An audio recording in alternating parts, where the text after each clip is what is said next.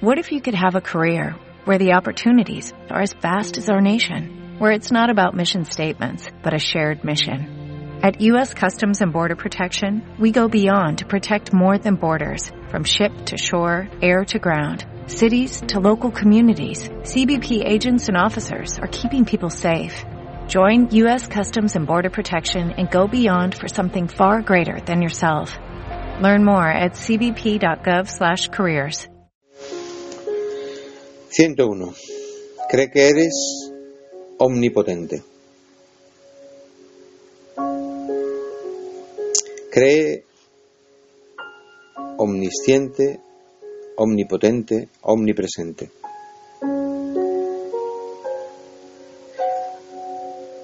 Esto se basa en el poder interno, en la fortaleza interna. Es como una semilla. Cree que eres omnisciente, que lo sabes todo. Cree que eres omnipotente, que lo puedes todo. Cree que eres omnipresente, que estás en todas partes. ¿Cómo puedes creerlo? Es imposible.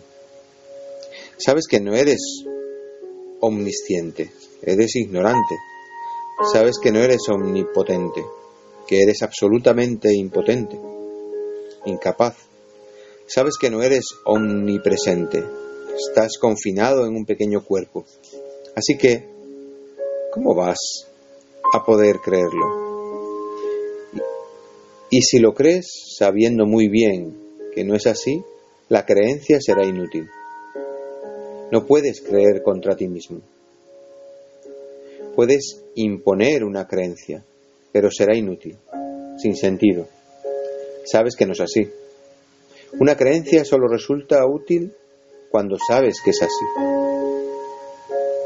Esto hay que comprenderlo. Una creencia se vuelve poderosa si sabes que es así. No es cuestión de que sea verdadera o falsa. Si sabes que esto es así, una creencia se vuelve verdadera. Si sabes que esto no es así, entonces ni siquiera una verdad puede volverse una creencia. ¿Por qué? Hay que comprender muchas cosas. En primer lugar, todo lo que eres es tu creencia. Crees de esa manera.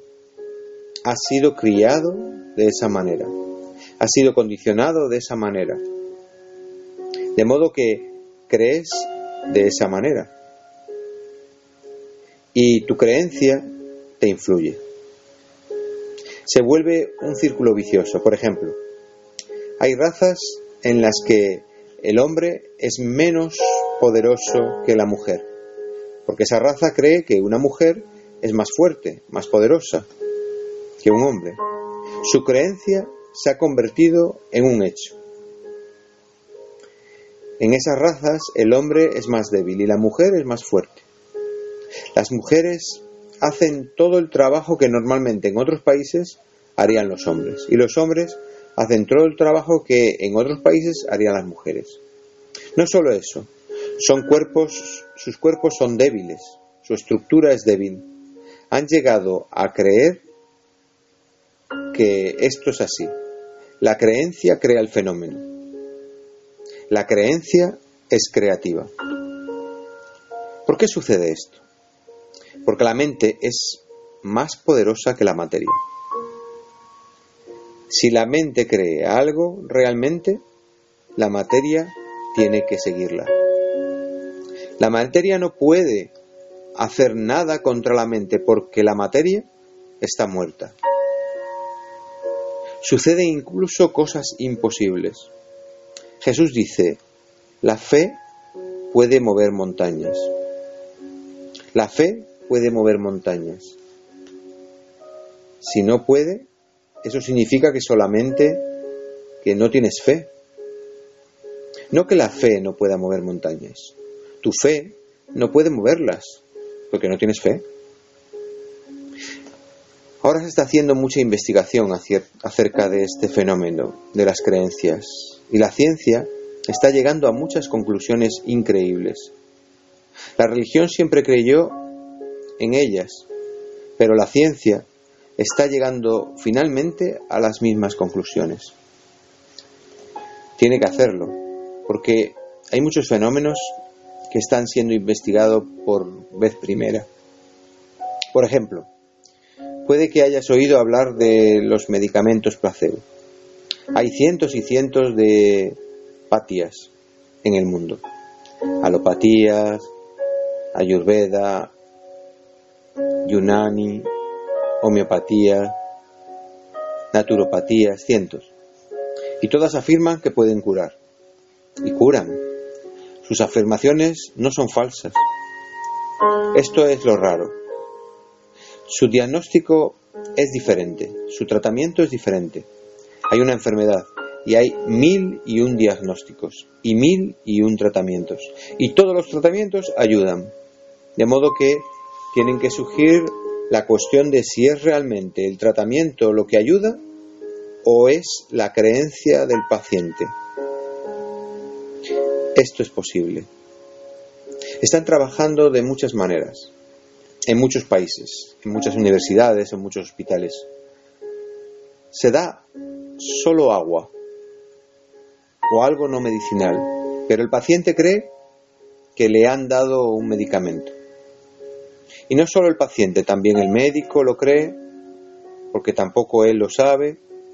Si el médico sabe si es una medicina o no, eso tendrá un efecto, porque el médico le da una creencia al paciente más que una medicina.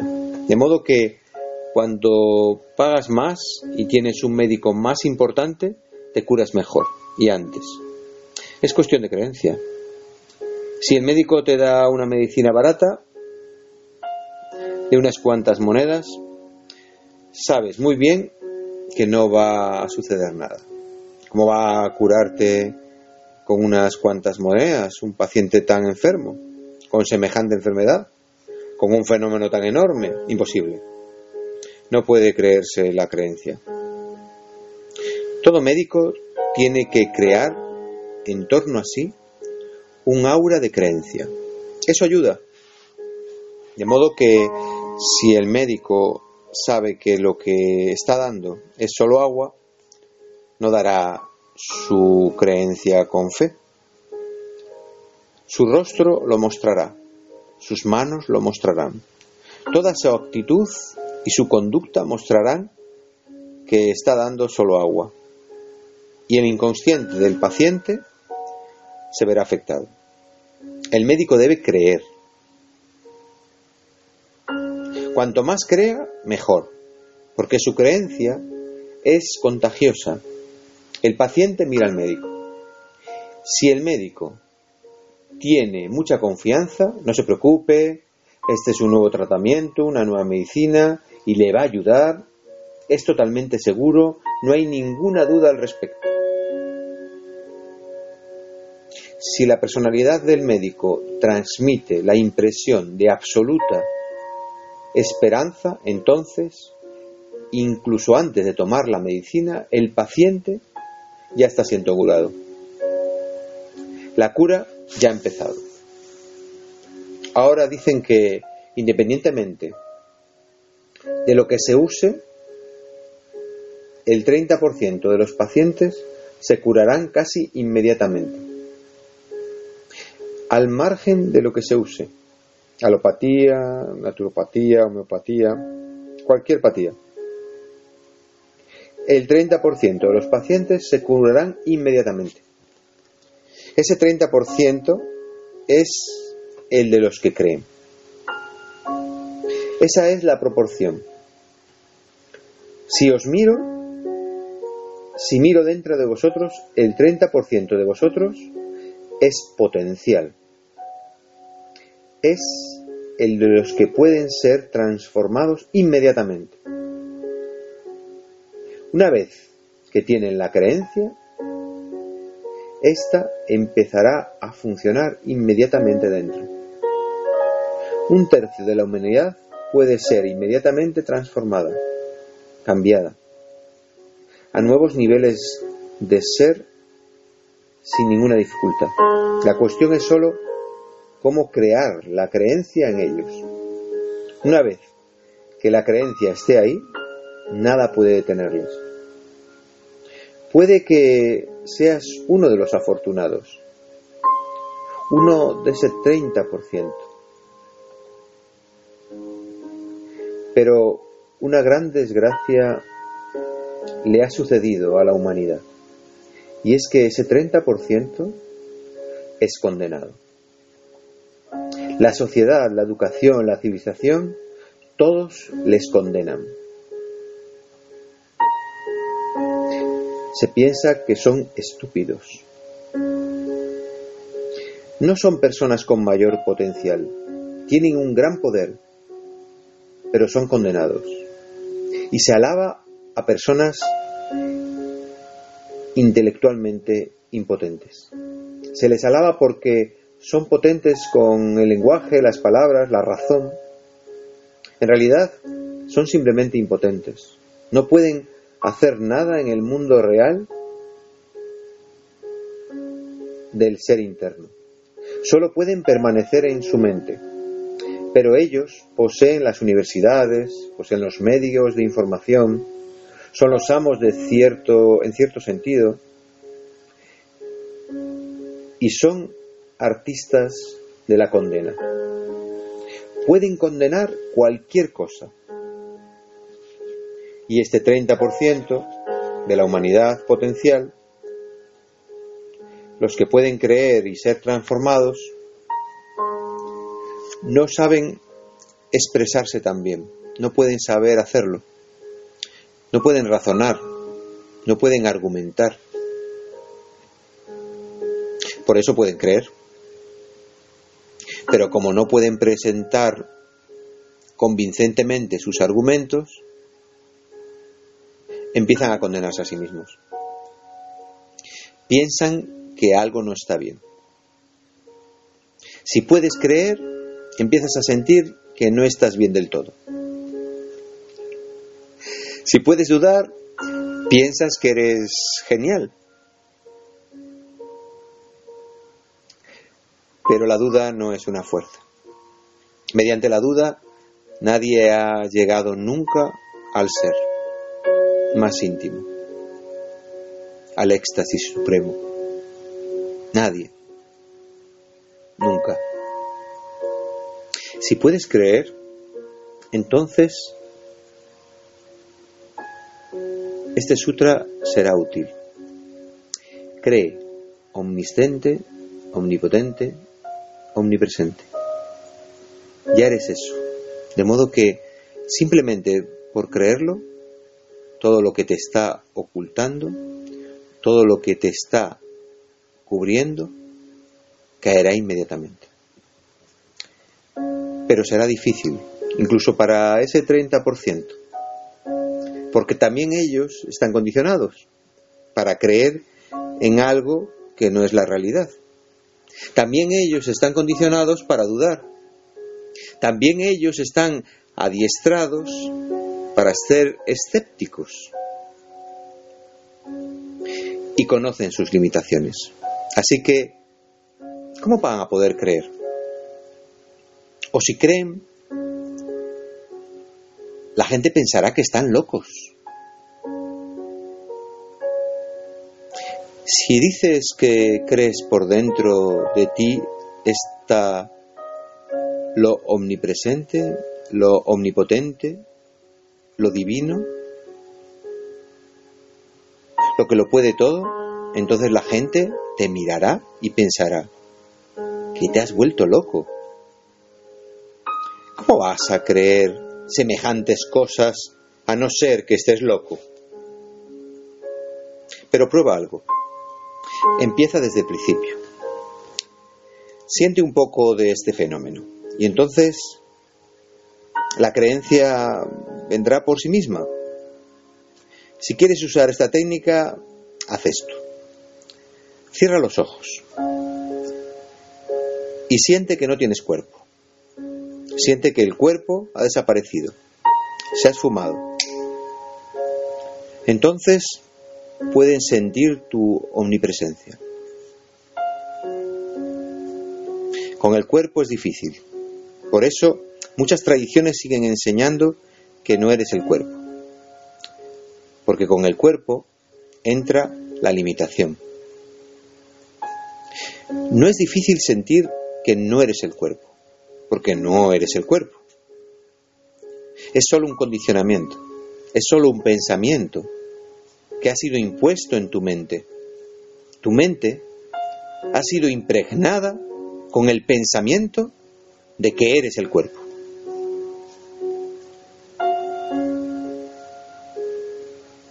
Hay fenómenos que demuestran esto. En Sri Lanka, los monjes budistas caminan sobre el fuego. También lo hacen en la India.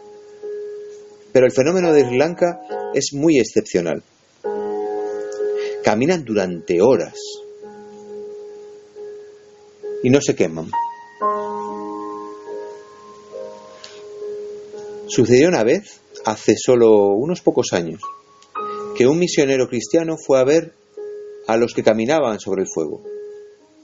Lo hace en la noche que se iluminó Buda, una noche de luna llena, porque dicen que ese día se reveló al mundo que el cuerpo no es nada, que la materia no es nada, que el ser interno es omnipresente y que el fuego no puede quemarlo. Pero para hacer esto, durante un año, los monjes que caminan sobre el fuego purifican sus cuerpos mediante el pranayama, procesos de respiración y ayuno, meditan para purificar sus mentes y vaciar sus mentes. Durante un año se preparan continuamente. Viven en celdas, aislados, sintiendo que no están en el cuerpo. Durante un año, un grupo de 50 o 60 monjes piensan continuamente que no está en el cuerpo. Un año es mucho tiempo, pensando en todo momento solo una cosa, que no están en el cuerpo. Repitiendo continuamente que el cuerpo es ilusorio. Llegan a creerlo. Tampoco entonces se les obliga a caminar sobre el fuego. Se les lleva al fuego. Y el que piensa que no se quemará, salta él. Unos pocos permanecen dudando, vacilando. No se les permite saltar.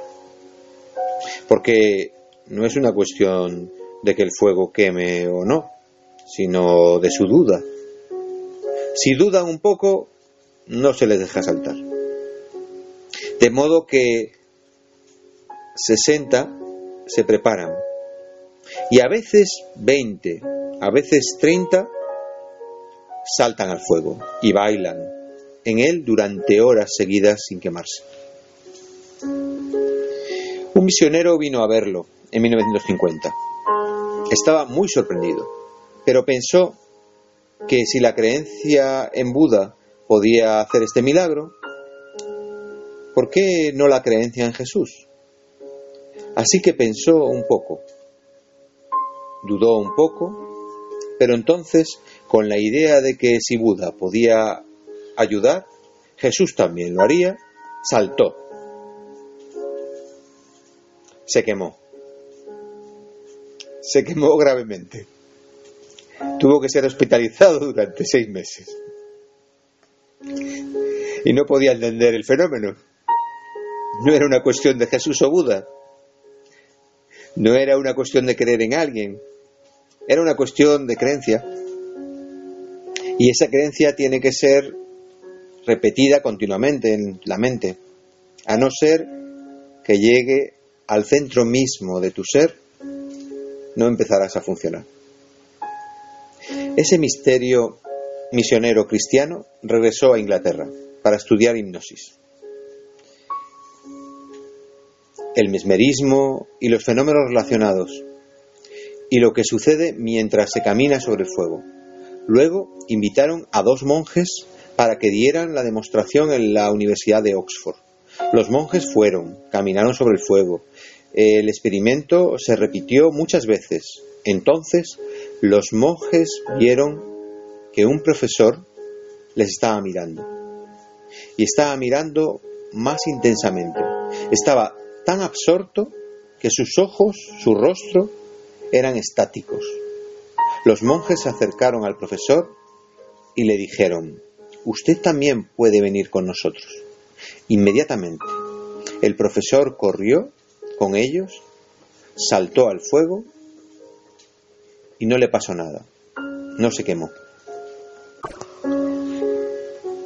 El misionero cristiano también estaba presente y sabía muy bien que este profesor era profesor de lógica, un hombre que duda profesionalmente, cuya profesión se basa en dudar.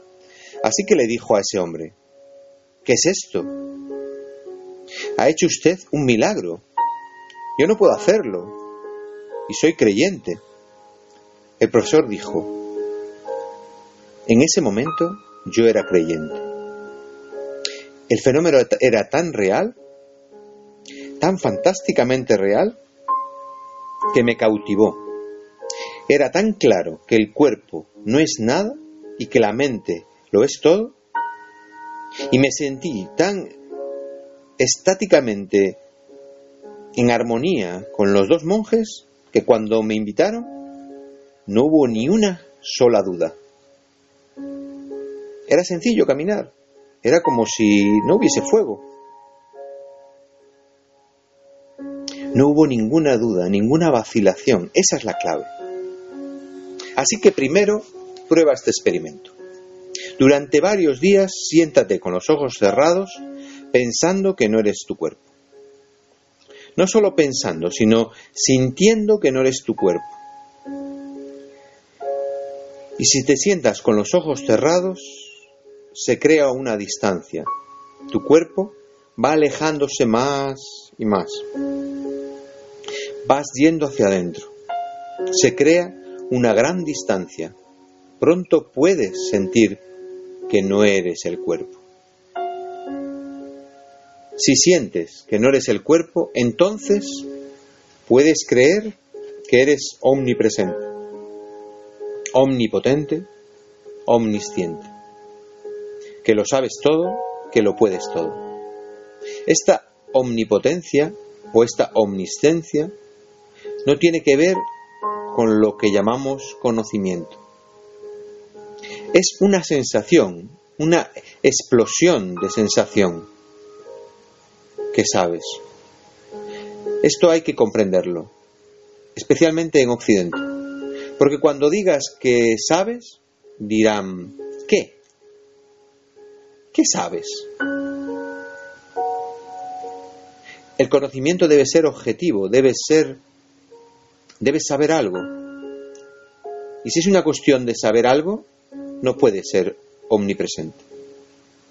Nadie puede serlo, porque hay infinitos hechos que conocer. Nadie puede ser omnisciente en ese sentido. Por eso, en Occidente se ríen cuando un Jainas afirma que Mahavira era Sarvajya, omnisciente se ríen, porque si Mahavira ella era omnisciente, entonces debió de ser todo lo que la ciencia está descubriendo ahora, incluso lo que la ciencia descubrirá en el futuro. Pero ese no parece ser el caso. Dice muchas cosas que contradicen obviamente a la ciencia, que no pueden ser verdad, que no son factuales. Su conocimiento, si es omnipresente, nunca debería ser erróneo, pero hay errores. Los cristianos creen que Jesús era omnisciente, pero la mente moderna se, ríe, porque no era omnisciente. No era omnisciente en el sentido de saberlo todo sobre los hechos del mundo. No sabía que la Tierra era circular, que la Tierra era un globo. No lo sabía. Pensaba que la Tierra era terreno plano. No sabía que la Tierra había existido durante millones y millones de años. Creía que Dios la creó solo cuatro mil años antes. En lo referente a los hechos, en lo, en lo que concierne a los hechos objetivos, no era omnisciente. Pero esta palabra omnisciente es totalmente diferente. Cuando los sabios orientales dicen omnisciente, no se refieren a saberlo todo acerca de los hechos. Quieren decir absolutamente consciente, absolutamente alerta, completamente dentro, completamente consciente, iluminado. No les interesa saber algo, solo les interesa el fenómeno puro de saber. No los conocimientos, sino la cualidad misma de saber. Cuando decimos que Buda sabe, no queremos decir que sabe lo que sabe Einstein. No sabe eso. Sabe. Conoce su propio ser y sabe que ese ser es omnipresente. Esa sensación de ser omnipresente y sabiendo eso, no queda nada por saber. Esa es la cuestión. Ya no hay curiosidad por saber nada. Todas las preguntas han cesado. No es que se hayan alcanzado todas las respuestas. Todas las preguntas han cesado. Ya no hay ninguna pregunta que hacer. Toda la curiosidad se ha ido. No hay ningún problema que resolver. Esta calma interna, este silencio interno, lleno de luz interna, es conocimiento infinito. Esto es lo que se quiere decir con omnisciente. Es un despertar subjetivo. Esto lo puedes hacer. Pero no sucederá si sigues añadiendo más conocimientos a tu mente. Puedes seguir añadiendo conocimientos durante vidas y vidas. Sabrás algo, pero nunca lo sabrás todo. El todo es infinito. No puede saberse de esa manera. La ciencia siempre permanecerá incompleta. Nunca puede ser completa. Eso es imposible. Es inconcebible que pueda ser completa. En realidad, cuanto más sabe la ciencia, más llega a saber que queda más por saber. Esta omnisciencia es una cualidad interna del despertar, Medita y deja tus pensamientos. Cuando no tengas ningún pensamiento, sentirás lo que es la omnisciencia. Lo que es saberlo todo. Cuando no hay ningún pensamiento, la conciencia se vuelve pura.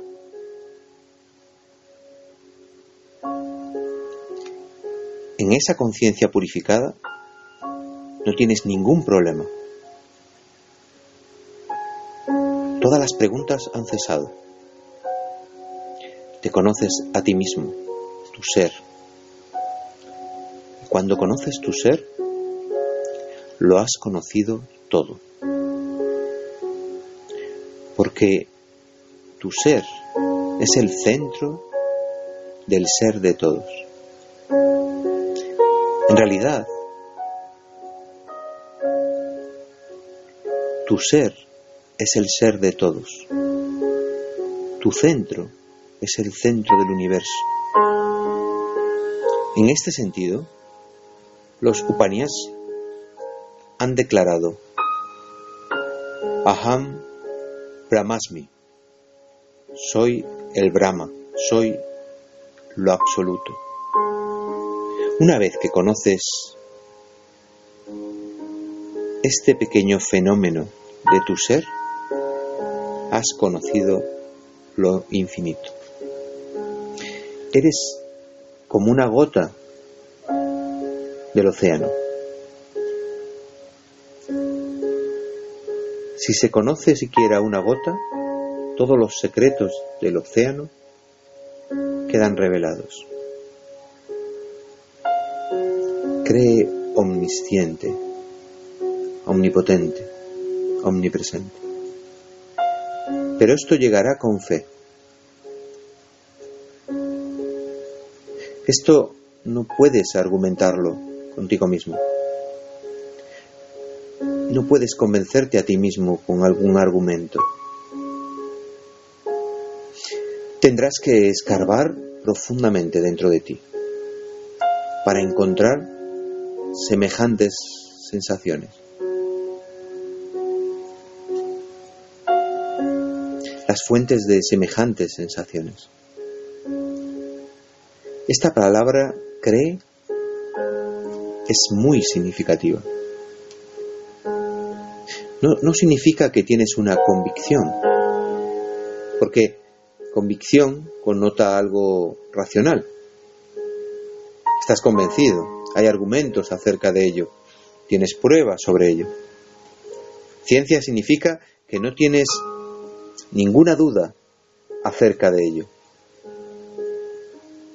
No que tienes pruebas. Convicción significa que tienes pruebas. Puedes probarlo, puedes argumentarlo, puedes decir, esto es así. Puedes razonarlo. Ciencia significa que no tienes ninguna duda. No puedes argumentarlo, no puedes racionalizar. Tendrás que darte por vencido si te preguntan, pero tienes una base interna. Sientes que es así. Es una sensación, no un razonamiento. Pero recuerda que semejantes técnicas solo pueden funcionar si trabajas con tu sensación no con tu raciocinio. De modo que ha sucedido muchas veces que personas muy ignorantes, sin educación, incultas, alcanzan cimas de la conciencia humana y las que son muy cultos, educados, razonables, racionales, se las pierden. Jesús era solo un carpintero, Nietzsche escribe en alguna parte que en todo el Nuevo Testamento solo hay una persona que merece realmente la pena, que es culta, educada, con conocimientos filosóficos, sabia. Ese hombre era Pilatos, el gobernador romano que ordenó que Jesús fuera crucificado. Efectivamente, era el hombre más culto, el gobernador general, el virrey, y sabía que era la filosofía.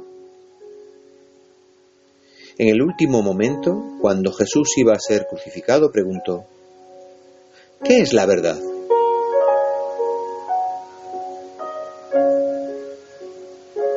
Era una pregunta muy filosófica. Jesús permaneció en silencio. No, no porque este enigma no mereciera la pena ser respondido. Pilatos era la única persona que podría haber comprendido la filosofía profunda de Jesús.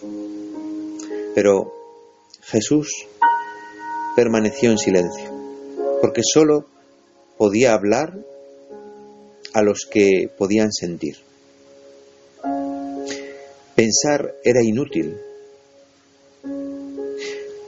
Pilatos estaba haciendo una pregunta filosófica. Habría estado bien si la hubiera preguntado en una universidad, en una academia. Pero hacerle a Jesús una pregunta filosófica no tenía sentido. Permaneció en silencio, porque era inútil responder. No era posible ninguna comunicación. Pero Nietzsche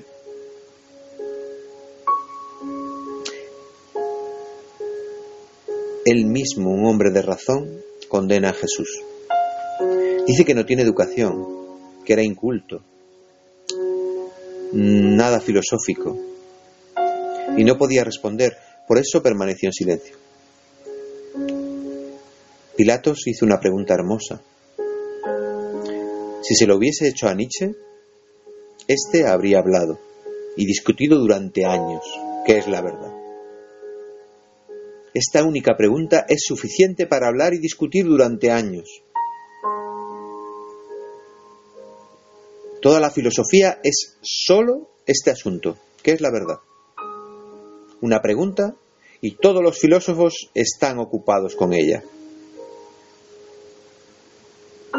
La crítica de Nietzsche es en realidad una crítica hecha por la razón, una condena hecha por la razón. La razón siempre ha condenado la dimensión del sentir, porque sentir es algo muy vago, misterioso. Está ahí y no puedes decir nada sobre ello. O lo tienes o no lo tienes. O está ahí o no está. No puedes hacer nada respecto a ello. No puedes hablar de ello. Tú también tienes muchas creencias, pero esas creencias son solo convicciones, no son creencias, porque tienes dudas sobre ellas. Has aplastado esas dudas con tus argumentos, pero siguen ahí. Sigues luchando con ellas, pero no están muertas. No pueden estarlo. Por eso puede que tu vida sea la de un hindú, o un musulmán, un cristiano, un jainista, pero es solo debido a, a la convicción. No tienes fe. Te contaré una anécdota. Jesús dijo a sus discípulos que fueran a la otra orilla de un lago junto al que se estaban hospedando y añadió, yo iré más tarde. Se fueron. Cuando estaban en medio del lago surgió un viento muy fuerte y hubo mucha agitación y se asustaron. La barca se estaba mamboneando y empezaron a gritar y a llorar. Empezaron a gritar, Jesús, sálvanos. La orilla en la que estaba Jesús estaba muy lejos, pero Jesús vino. Se dice que vino corriendo sobre las aguas. Y lo primero que dijo a sus discípulos fue, Hombres de poca fe, ¿por qué estáis gritando? ¿No creéis? Estaban asustados. Jesús dijo, Si creéis, salid de la barca y caminad hacia mí. Él estaba sobre el agua. Vieron con sus propios ojos que estaba de pie sobre el agua, pero aún le resultaba difícil creer.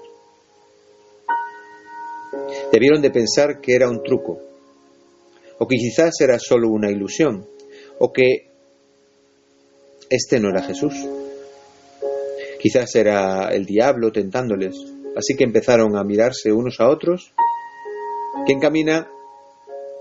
Entonces un discípulo salió de la barca y caminó. Efectivamente, podía caminar. No daba crédito a sus ojos estaba andando sobre el agua.